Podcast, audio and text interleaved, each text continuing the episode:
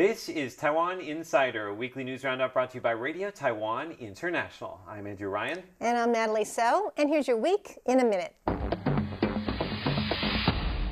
Typhoon Mitag swept past Taiwan on Monday, injuring 12 and knocking out power to tens of thousands of homes. Taiwanese horror film Detention is making a splash at the box office, and it's just picked up 12 nominations at Taiwan's Oscars, the Golden Horse Awards. The spookiest thing about the movie is that it's based on a true 1947 incident that still haunts Taiwan today. Hong Kong singer and activist Denise Ho got splashed with red paint in Taipei on Sunday. She was here for a pro Hong Kong rally. Now she's planning to sue the two men who allegedly threw the paint. A machine that simulates emergency situations for doctors, and a bicycle that uses pedal power to charge your cell phone. These are just two inventions featured at the recent Taiwan Innotech Expo. Plus, have a look at this bridge. On Tuesday, something catastrophic happened to it. So, where is it and what happened? We'll have the full story at the end of today's Taiwan Insider. And that's your week in a minute. We now turn to our top story. As China celebrated National Day on Tuesday, protests became violent in Hong Kong. People in Taiwan also took to the streets in solidarity with Hong Kong. Let's take a look. This past Sunday, tens of thousands of protesters took to the streets in Taiwan amidst the rain to show support for Hong Kong. At a rally in Taipei, two pro unification supporters threw red paint on Hong Kong singer and democracy activist Denise Ho. Ho is suing them for intimidation and other crimes. Meanwhile, mass protests continued throughout Hong Kong over the weekend and on Tuesday, China's National Day.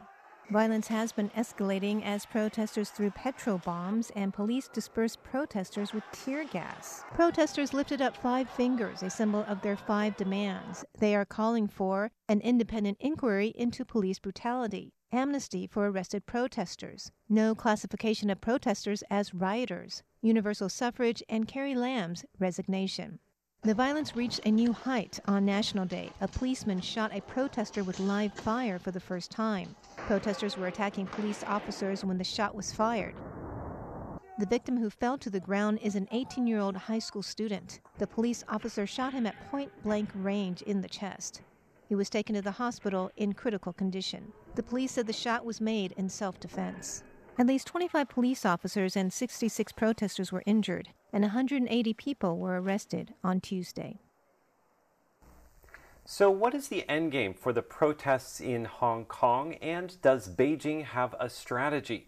Now, one person believes that Beijing does have a strategy, and that is renowned Hong Kong professor and journalist Frank Ching. Recently, Natalie sat down with him and asked him whether he thinks that the protesters' five demands will be met the Hong Kong government doesn't have the authority uh, to grant universal suffrage in Hong Kong. Uh, it's up to the Chinese government. And as for an amnesty, uh, I think it's very difficult because some of these uh, people who have been arrested, uh, undoubtedly they are guilty of offenses, mm -hmm. some of mm-hmm. them serious offenses. And I think it would be difficult for any government to say, okay, we won't press charges. Mm. What's going to be happening at the end of this? Uh, that's a very good question. At the end of the, the protests will come to an end at some point, and um, I think that China will increase its control in Hong Kong. So far, it's been uh, political control. Now, I think China is going to increase its economic control over Hong Kong. You've you've seen how China has been able to act against Cathay Pacific. Friday, October 4th, is World Animal Day, which is part of a global movement to raise the status and welfare of animals. Now, in recent decades, Taiwan has made much progress in animal rights, but it was once dubbed Daiwan, D I E for die, because of its illegal trade in animal parts. So, how did Taiwan go from being called Daiwan to being praised for its progress in animal rights? That's the topic of today's Taiwan Explained. In today's Taiwan Explained, I'm going to tell you why Taiwan was once called Daiwan and how it made progress in animal rights. All right, Natalie, we have a minute on the clock. You ready? Yep. Go. All right. In the early 1990s, Taiwan was dubbed Daiwan for its illegal trade of rhino horns and tiger bones, which were used for Chinese medicine. The U.S. placed trade sanctions on Taiwan in 1994. Taiwan then cracked down on this illegal trade and started a wildlife protection campaign. Within just three years, the U.S. Secretary of the Interior lifted sanctions and praised Taiwan for its progress. One reason for the progress was the implementation of Taiwan's Wildlife Protection Act, which marks its 30th anniversary this year. Now, the act says that protected wildlife should not be disturbed, abused, hunted, killed, trade, exhibited, displayed, owned, imported, exported, raised, or bred. Penalties for harming protected wildlife are up to five years in jail and fines of up to 2.5 million NT dollars. The act also has laws protecting other wildlife. Now, animal rights activists are calling on the government to help endangered species flourish and multiply. I think I got it. Perfect. That's fantastic. That's today's Taiwan Explained. Now, Natalie, uh, Taiwan does have another endangered species, which is called the leopard cat, right? That's right. And I know that you out there, you love a cat video, don't you? So we're going to show you now a story about how a motorist recently saved two leopard cat kittens. Let's have a look. At just a few hundred grams each, they could easily be mistaken for ordinary kittens. But these are no house cats. They are leopard cats, creatures in danger of disappearing from Taiwan's wilderness. One estimate puts the number of wild leopard cats in Taiwan at fewer than 500.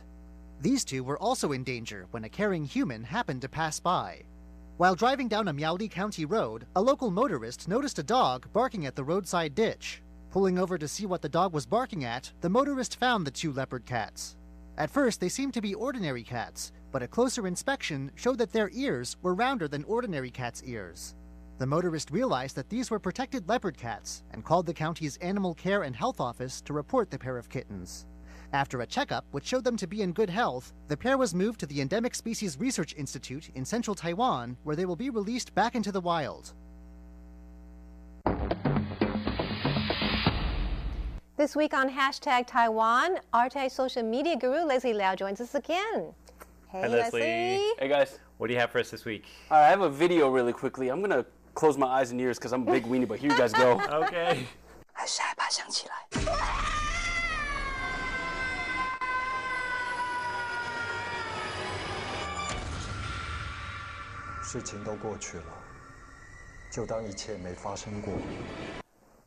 You, you okay over there, Leslie? Is it over? Is He's in distress. I'm in, I'm in a bit of distress. He's in distress. Anyway, that was Taiwanese horror film Detention, based on the video game of the same name, which was released in 2017. Now, this movie has been very, very popular because it tells a distinctly Taiwanese story during Taiwan's White Terror period, which was marked by oppression and martial law. This is the official movie poster right here. And the mm. tagline for the movie is Did you forget or are you afraid to remember? Now, I need you guys to remember that because it's going to tie into hashtag today. Okay. Anyway, this movie poster has been very popular online, and people have been making their own parodies and iterations. And oh, are they funny and relatable? Check this one out.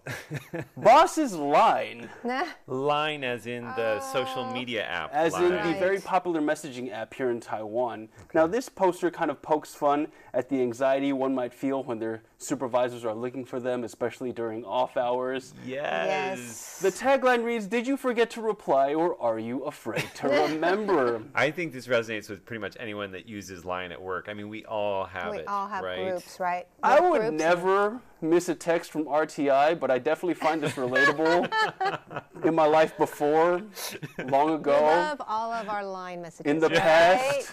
Anyway, with the long upcoming weekend for the um, National Day, Mm-hmm. county governments are actually getting on, in on a piece of this pie, and they're reminding people to go home, especially Pingtung County government. Aw. Get that? Whoa. Grandma. Return home, it says. Oh, 返乡. Okay. Yeah, yeah. return home. And the tagline reads Did you miss out on buying a train ticket, or did no one invite you to watch the local fireworks? Right. The fireworks in Pingtung this year. Message aside, I just love how there's this elderly woman staring ominously into the camera, beckoning people to come home.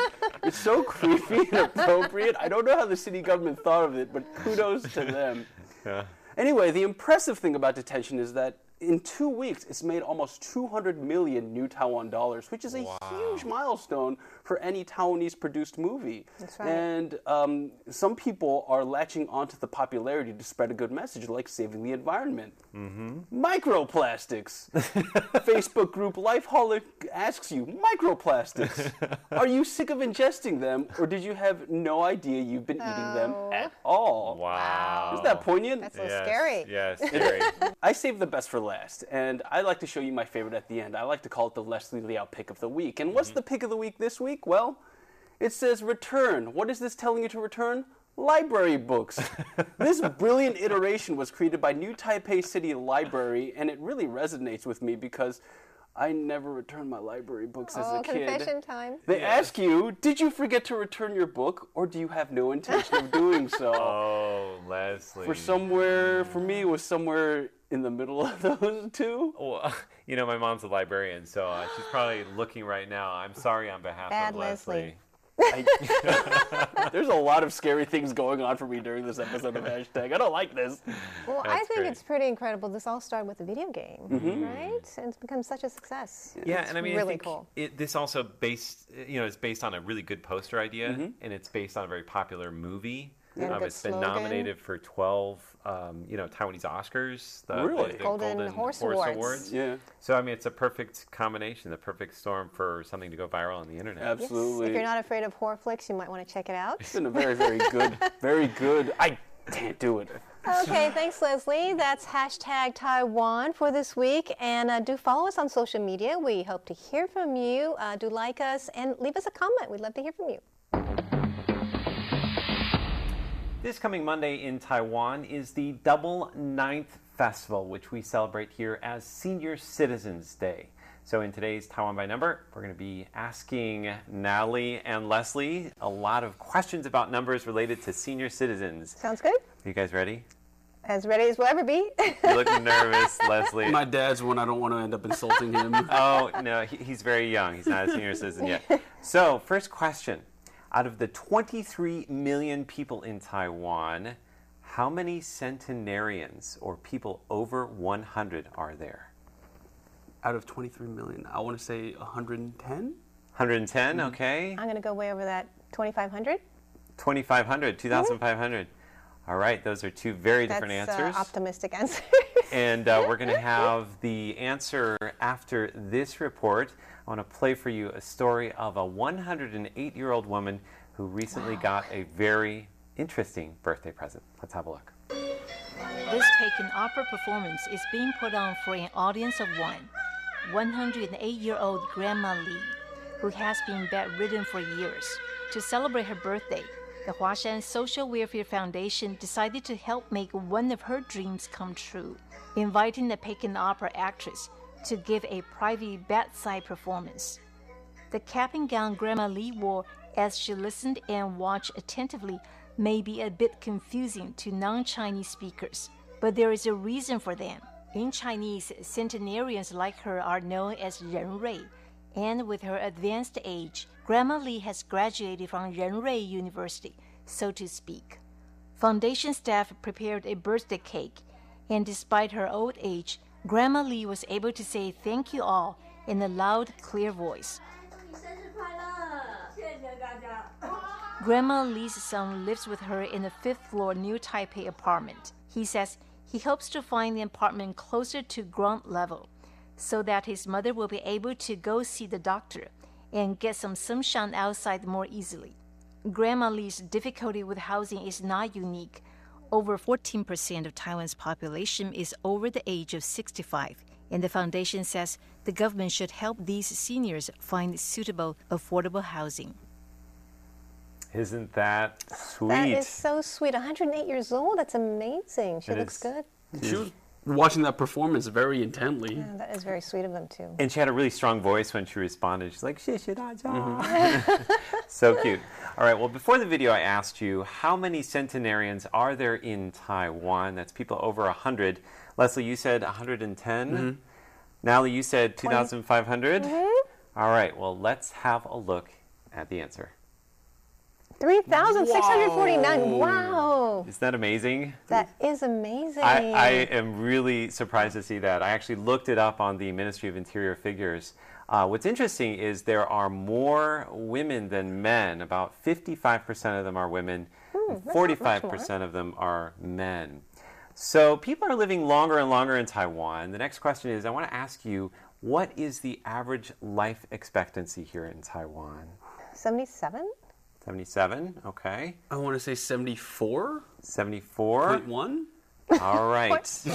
Okay. Gonna throw everything out there. Interesting guesses. Let's have a look at the average life expectancy for both men and women together here in Taiwan. Let's have a look.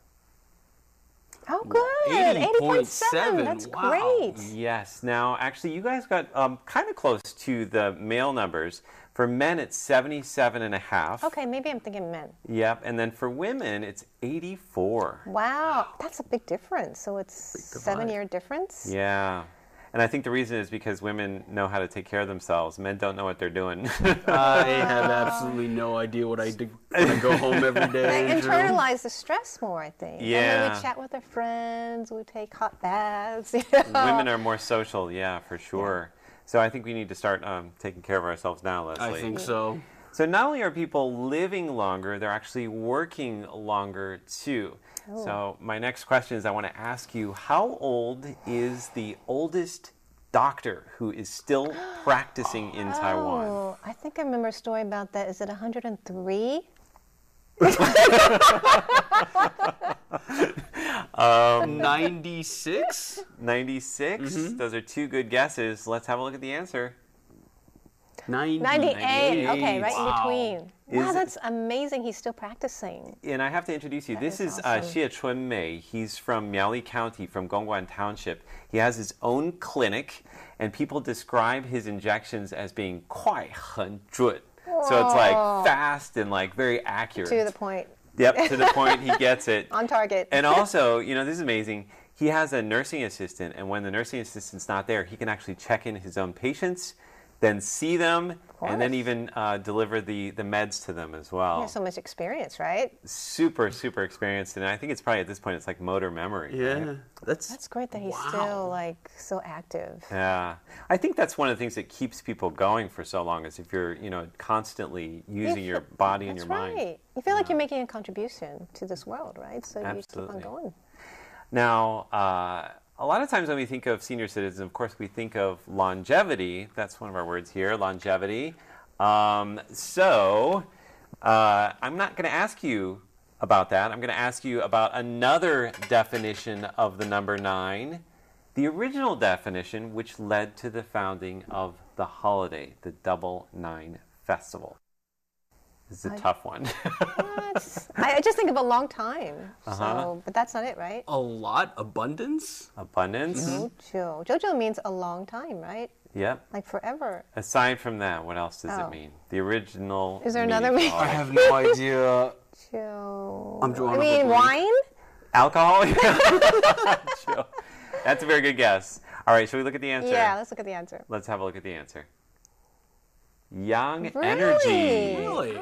So they say that of all the numbers, the number nine has the most yang energy, and by that I mean yin and yang, right? That's positive, right? It's the masculine energy. It's a very Oh, okay. fiery energy.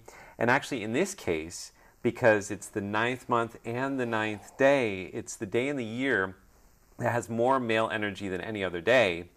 And they say this is very dangerous. Oh. So as a result, people have uh, all sorts of different traditions to keep them, you know, safe from the diseases Are and there the more devil. crimes occurring that day? Um, I don't know if they're crimes. I think it's more like disease and like the Okay. devil. I'll like be the evil first spirits. to say I haven't been feeling particularly energetic in any sort of way this month. Well, let me offer you some tips. Quickly, uh, you can go climb a high mountain. That sounds like Is I'm that to telling get you. rid of some of the yang get lost, energy? right? yeah, it's. I think it's to It's get you to farther away moderate- Uh-huh. from the earth. Yeah. Uh, it's also related to the original traditions where people were trying to escape from evil spirits. Also, you can have some chrysanthemum wine, and if you take another look at that photo, you can wear that uh. It's a kind of plant. You can wear that on your person, and that's supposed to, to keep you. You know so much good. about Chinese culture, Andrew. Ah, just, just when I look it up. so happy double nights to both of you. Okay, well, thanks, Andrew. And that is our Taiwan by number for today. Thanks for joining us for this inside look at Taiwan. Be sure to follow us on social media. And leave a comment below. We'd love to hear from you. For Taiwan Insider, I'm Natalie So. I'm Leslie Liao. And I'm Andrew Ryan. See you next week.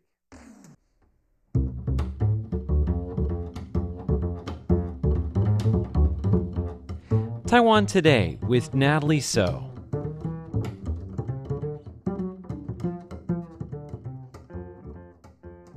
Hello and welcome to Taiwan Today. I'm Natalie So. Protests in Hong Kong are growing increasingly violent, with the first protester shot by a police officer on National Day this week. Today, I speak with renowned journalist and Chinese University of Hong Kong professor Frank Ching about how all this may end. I ask him first if he thinks that the Hong Kong government will give in to the protesters' demands. Doesn't look like it. Doesn't look like it. So there, there's a standstill basically in society, right? Yes, yes, And- and and it's it's not society so much as the Chinese government. The Chinese government just won't give an inch. But the people of Hong Kong, many of the protesters are very upset, right, about it seems that their freedoms also are being taken away gradually. I mean, originally they were promised uh, one country, two systems, but they don't have a democracy there. And, and that, Ah, is that why yes. people are, are, are really upset and, and not letting up? Well, uh, the Chinese government still says that it's one country, two systems, but the emphasis has shifted. In 1997, when this first started, the emphasis was on two, con- uh, two systems. Now the emphasis is on one, country. That's true. so, um, what do you think the public in Hong Kong feels about this? Because it is disrupting normal life and, and work, Yeah. I think, for so many businesses, companies, the economy, the, the image of Hong Kong. Yeah. Well, I think, I think uh, the Hong Kong public is torn. Um, it's the economy is, is really suffering. It's, it's going to be in recession very soon, and uh, I, I just read uh, in the paper yesterday that one of ten shops in Causeway Bay is now shut. Wow. No business. It's so I, I don't think that people will be able to keep this going for very long. But up until now, it seems like there is a lot of support for the protesters within society. The Wall Street Journal had an article recently uh, talking about relatively wealthy people in Hong Kong sympathizing with and supporting the protesters. For instance, when they took action at the airport, and the Hong Kong police uh, that went after them. A lot of protesters were stranded in the airport area, no transportation. The, the, uh, the train back to Central wasn't running. And a thousand private cars went out to the airport uh, to bring the protesters Wow. out. And some of the cars came back empty. There were more cars than were needed. Wow, really? Yeah. So a lot of uh, people sympathize with and support the protesters. So, is there this is there this fear in in many people um, in Hong Kong that China is just taking too much control? There is uh, there is a feeling that uh, Hong Kong's autonomy uh, has been uh, narrowed, and that this process of erosion will continue. And the I think the hope is that now that so much international attention is being paid to Hong Kong, that China would uh, no longer continue this process of eroding Hong Kong's autonomy. But of course, once the protests stop, uh, Hong Kong will disappear from uh, Newspapers headlines, exactly. Except China will still be there, right? and and then and then China, I, I think, will want to uh, resume and tighten its control over Hong Kong. Over the weekend, tens of thousands of people in Taiwan took to the streets in support of Hong Kong. Professor Ching tells us what this adds to the situation between Hong Kong and China. Well, I think it's going to help uh, puff up the uh, protesters in Hong Kong that, that they have Moral support, right? yeah, they have uh, allies in Taiwan. Uh, China clearly won't like it. Right. Uh, China doesn't like to deal with uh, like a united front of uh, opposition uh, groups. Um, but on a practical level, uh, it won't really affect one side or the other. I mean, the events in Hong Kong will continue to, to take place, except that the protesters will feel that they are not isolated, They're that not they have supporters outside of, Taiwan, of Hong Kong as well. So, how do you think the Hong Kong protests are affecting Taiwan? Are affecting Taiwan. Mm-hmm. I think they're affecting the Taiwan election, Right. the, the uh, presidential election in January. Um, I think ev- most people are saying that uh, the incumbent President Tsai Ing-wen is benefiting from the protests because of the stand she's taken against China. Uh, and I think most people in Taiwan uh, do not want to see Taiwan come under uh, Chinese rule. They don't want to see one country, two systems in Taiwan. So by taking a strong stand against that, I think um, President Tsai uh, is getting more uh, voter support. That's true. Uh-huh. Yeah, I, I, I agree. I see that trend. Yeah. Um, I mean, do you think it is true that uh, today Hong Kong, tomorrow Taiwan, that t- China's going to use the same, um, you know, its same methods to, to govern, to try to govern Uh, Taiwan? on the whole. Uh, however, uh, when they talk about Macau, for instance, they talk about a Macau style one country, two systems. So even within one country, two systems, can, there can be differences. Uh, the way it's applied in Macau, the way it's applied in Hong Kong, uh, are, are a little different. So if it's applied in Taiwan, it would not have to be identical with the way it's applied in, in Hong Kong. But uh, I don't see any sign of Taiwan being interested in this at all. There's some people, but not too many. um, well, what do you see as the end, you know, of, of the protest? What's going to be happening at the end of this? Uh, that's a very good question. At the end of the, the protests will come to an end at some point, and um, I think that China will increase its control in Hong Kong. So far, it's been uh, political control. Now, I think China is going to increase its economic control over Hong Kong. You've you've seen how China has been able to act against Cathay Pacific, uh, the big uh, four accounting firms. It, it's like any company that has any business uh, ties in the mainland, China can control. And eventually, China can take over that company if it wants to. So, some of our viewers may not know exactly what China has done with these companies. Can you share about Oh, that? sure. Uh, Cathay Pacific, for instance. Now, Cath, uh, Cathay started off saying that it doesn't uh, care what its employees do during their own time. Uh, it, that uh, it would not tell them what to think, uh, what whose side to take, and then of course, China found out that some Cathay employees were actively helping the protesters. Uh, you know, one On the job or one outside? pilot, no, one pilot Okay. was arrested during a, a protest, Mm-hmm. uh, and another pilot was somehow. Oh, I think he made an announcement when the plane was arriving in Hong Kong. So it's on the job, actually, right? Okay. So uh, China said any, anyone uh, supporting these uh, rioters will not be allowed into China, so or into Chinese Mm-hmm. to fly airspace. into China, right? Uh, So uh, now Cathay has to uh, tell China uh, the members of each flight crew, Wow. even if they don't land a lot in of China, trouble, if they fly through Chinese airspace, they have to get Chinese permission. Hmm. So China can decide who can fly, who who is not allowed to fly. Mm-hmm. Um, and as a result, uh, the uh, chief executive uh, of Cathay has had to resign, Mm-hmm. and his deputies resigned, and now the chairman has resigned.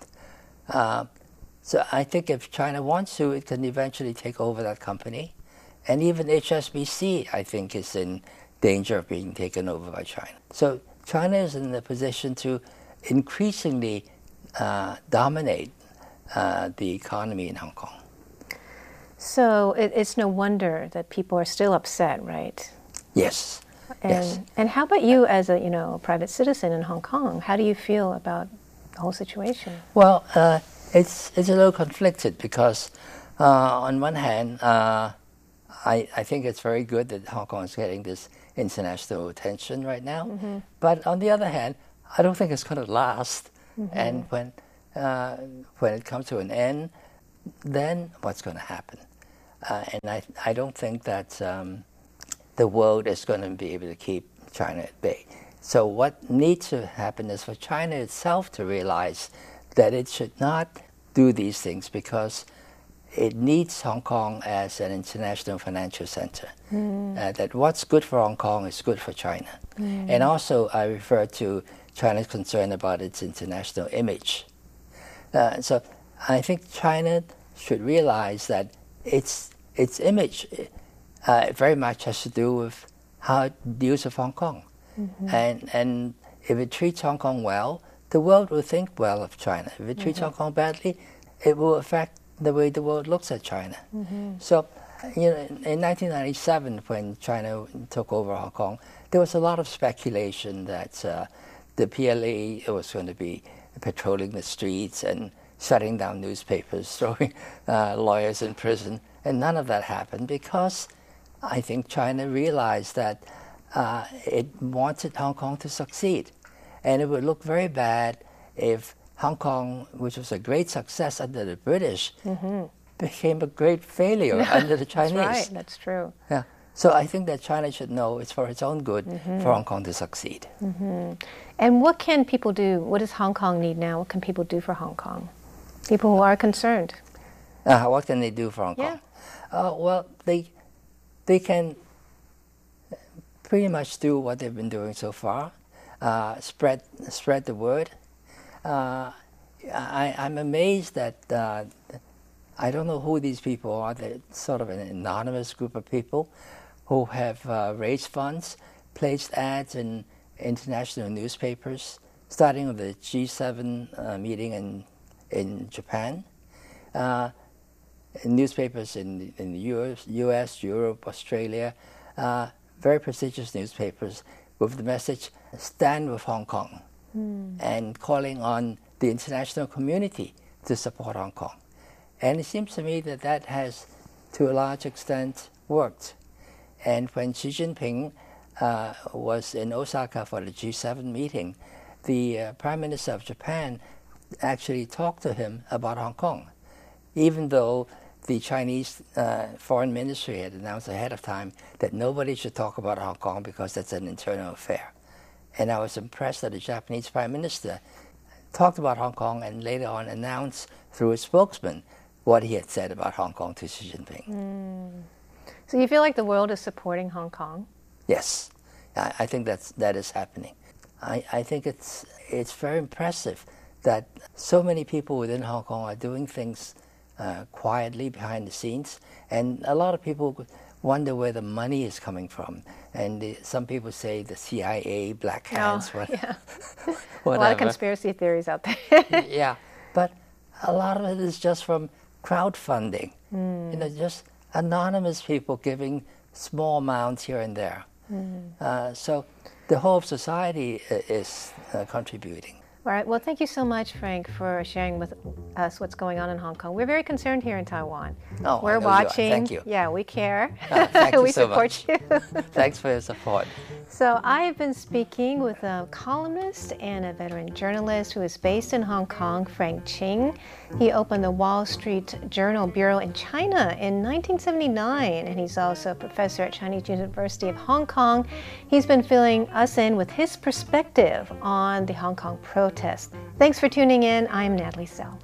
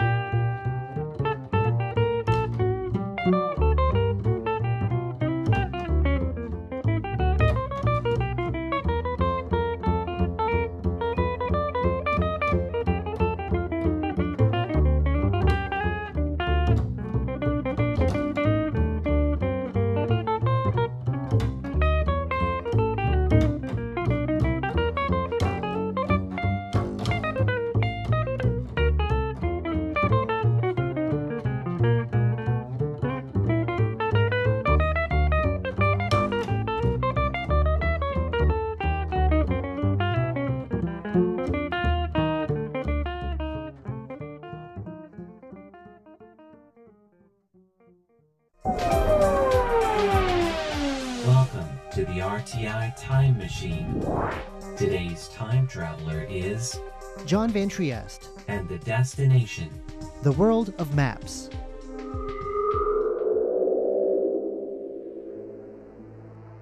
What's in a map? That's the question asked in Something About Maps, an ongoing exhibit at the National Museum of Taiwan History.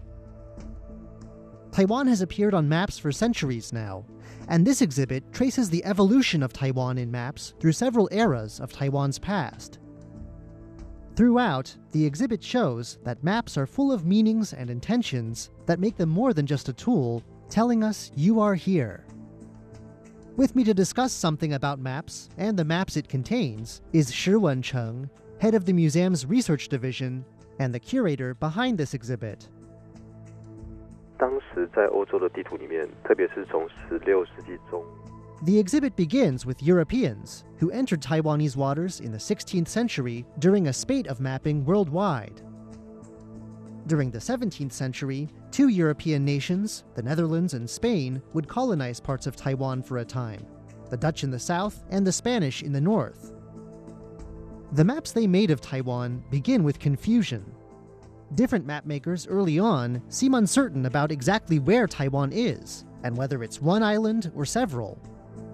In addition, there's more than one name used for Taiwan. Variants of the Chinese name Liuqiu, a name usually associated with Okinawa, are common. It's only later, with foreign bases on the island and closer study of its geography, that a shape like the Taiwan we know today emerges. As for the island's name, Europeans eventually settled on Formosa, a name meaning beautiful that was supposedly given to the island by a Portuguese sailor on a passing ship.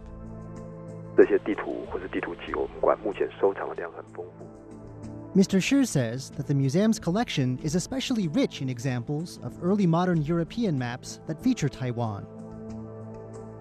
Throughout the exhibit, a recurring theme is that maps show the attitudes of the mapmakers. I ask what we can learn about 16th and 17th century European attitudes from European maps that include Taiwan. 他会加上一些他自己的想象，呃，然后例如说，他可能会加上一些地方 He says that mythical creatures like sea monsters sometimes appear, and that a persistent blank spot far to the south continued to serve as the imagined home of a great southern continent.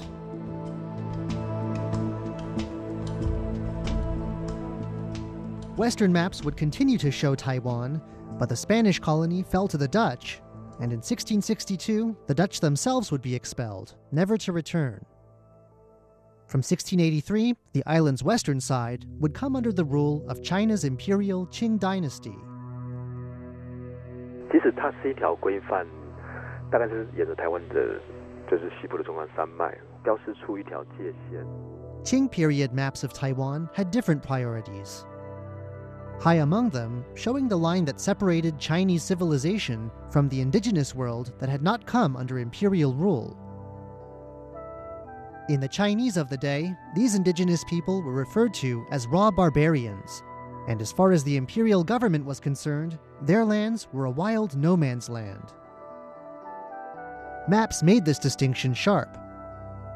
如果我们看到清代所谓的几幅的番切图，可以看到在地图上面会有 A line running up Taiwan's west coast separated these lands in the interior from the coastal lands settled by ethnic Chinese and home to indigenous groups that had accepted imperial authority, the so called cooked barbarians. In many areas, this line on the map corresponded to a physical line on the ground. 它会在地表上面哦挖出一条所谓的土牛沟，就是一条 It was marked by stone tablets etched with proclamations, with watchtowers, and with ditches two to three meters deep, with an earth embankment to one side. Imperial subjects were forbidden to cross the line. 经过几次重新的画设这条所谓的番界线，因为它要调整，因为它可能有时候 As Chinese settlement spread northward along the west coast, the line was extended, cutting off western Taiwan from north to south. This separating line wasn't very solid, though. It was no great wall. Enforcement was patchy and hardly effective. and later maps revised the line gradually inland as ethnic Chinese settlement moved towards Taiwan's mountainous center. From the 18th century, Chinese settlement had reached Yilan in Taiwan's northeast corner. But beyond this, the center and the east coast of the island remained essentially blank in Chinese maps. 那有时候甚至会在中央山脉的一些地图上面的一个重要的高山的地方写着“东部是生番界外，人迹不到”。 Until the very end of the Qing period, indigenous people through much of Taiwan continued to live free of outside interference. They were largely written out of maps. Variants of phrases like, no people can be found here, are a common feature of the empty spaces beyond the imperial pale. By the late 19th century, though, Taiwan beyond the pale could no longer be ignored. 所谓的牡丹社事件，就是日本人进入到番界、番底的地方来去。 The Qing dynasty was having big trouble with foreigners. In addition to Western powers testing the dynasty, there was also Japan, a growing power that had taken on board Western ideas. In 1874, a Japanese expedition landed on Taiwan to punish indigenous people who'd killed shipwrecked sailors Japan considered to be its citizens. Faced with foreign threats to the island, Taiwan's Qing governors launched a program asserting control over indigenous lands they had once ignored. Imperial maps began to show more of Taiwan. But time was running out for Imperial Chinese rule on the island. In 1895, after a war with Imperial China, Japan took control of Taiwan for itself, ruling it as a colony. Again, with a change of eras, the styles and priorities shown in maps of Taiwan changed as well. 他为了有效达到他对于台湾的国土资源的管理跟掌控，他势必上 Mr. Shi says that earlier imperial maps of Taiwan often followed what he calls the Shanshui, or mountain and water style. This kind of map reflected real places, but it also presented the landscape in an aesthetically pleasing way, like a painting. Sometimes a bit of imagination was involved in these old maps. The new Japanese era maps, by contrast, were concerned with scientific precision and usefulness. Taiwan was to be surveyed, cataloged, and analyzed in order to make it easier to rule.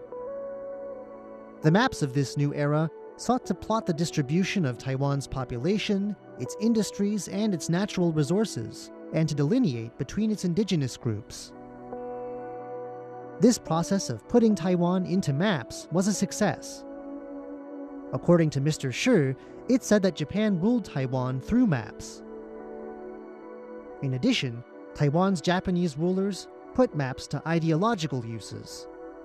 他为了要塑造台湾人对日日本帝国的一个这样的认同， One place this was done was in schools. Textbooks used in Taiwan during the Japanese period introduced Taiwan's geography to children as a part of the empire's geography. Even the color used to show Taiwan on maps matched that used to mark Japan proper and Japan's other possessions. Japan would rule Taiwan for 50 years, until the end of World War II in 1945. But Taiwan's map history doesn't end there. Join us again next week when Mr. Shi takes us on a tour through the highly political maps of the Cold War era. He'll also show us maps made through a collaboration between the museum and people living nearby, maps that reflect today's democratic Taiwan. He'll share his thoughts on what the rise of online maps means for mapmaking and talk to us about one or two of the rare maps on display in this exhibit. I'm John Van Trieste, and I hope you'll join me again for that next week.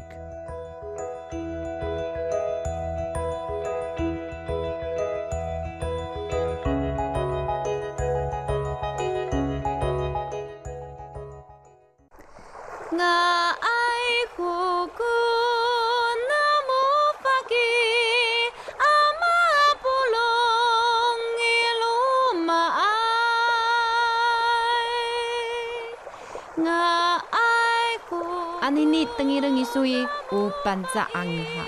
The sound of the Amis tribe on Radio Taiwan International.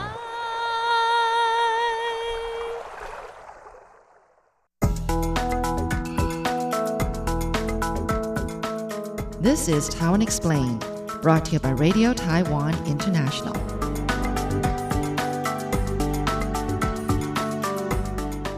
Friday, October 4th is World Animal Day, which is part of a global movement to raise the status and welfare of animals. Now, in recent decades, Taiwan has made much progress in animal rights, but it was once dubbed Daiwan, D I E for die, because of its illegal trade in animal parts. So, how did Taiwan go from being called Daiwan to being praised for its progress in animal rights? That's the topic of today's Taiwan Explained. In today's Taiwan Explained, I'm going to tell you why Taiwan was once called Daiwan and how it made progress in animal rights. All right, Natalie, we have a minute on the clock. You ready? Yep. Go. All right. In the early 1990s, Taiwan was dubbed Daiwan for its illegal trade of rhino horns and tiger bones, which were used for Chinese medicine. The U.S. placed trade sanctions on Taiwan in 1994. Taiwan then cracked down on this illegal trade and started a wildlife protection campaign. Within just three years, the U.S. Secretary of the Interior lifted sanctions and praised Taiwan for its progress. One reason for the progress was the implementation of Taiwan's Wildlife Protection Act, which marks its 30th anniversary this year.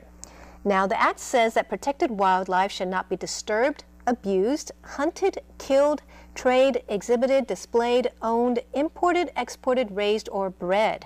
Penalties for harming protected wildlife are up to five years in jail and fines of up to 2.5 million NT dollars. The act also has laws protecting other wildlife. Now, animal rights activists are calling on the government to help endangered species flourish and multiply. I think I got it. Perfect. That's fantastic. That's today's Taiwan Explained.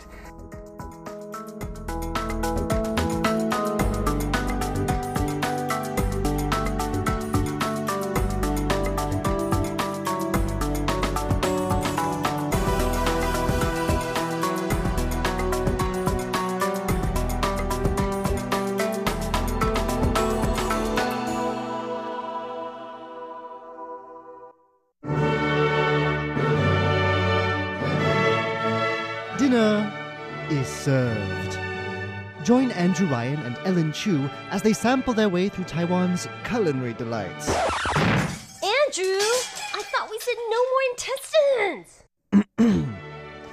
That's on Feast Meets West. Every Saturday, only on Radio Taiwan International.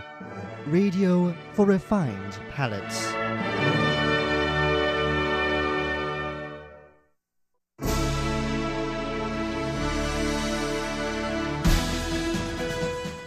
Thank you for listening to Radio Taiwan International, broadcasting from Taipei, Taiwan.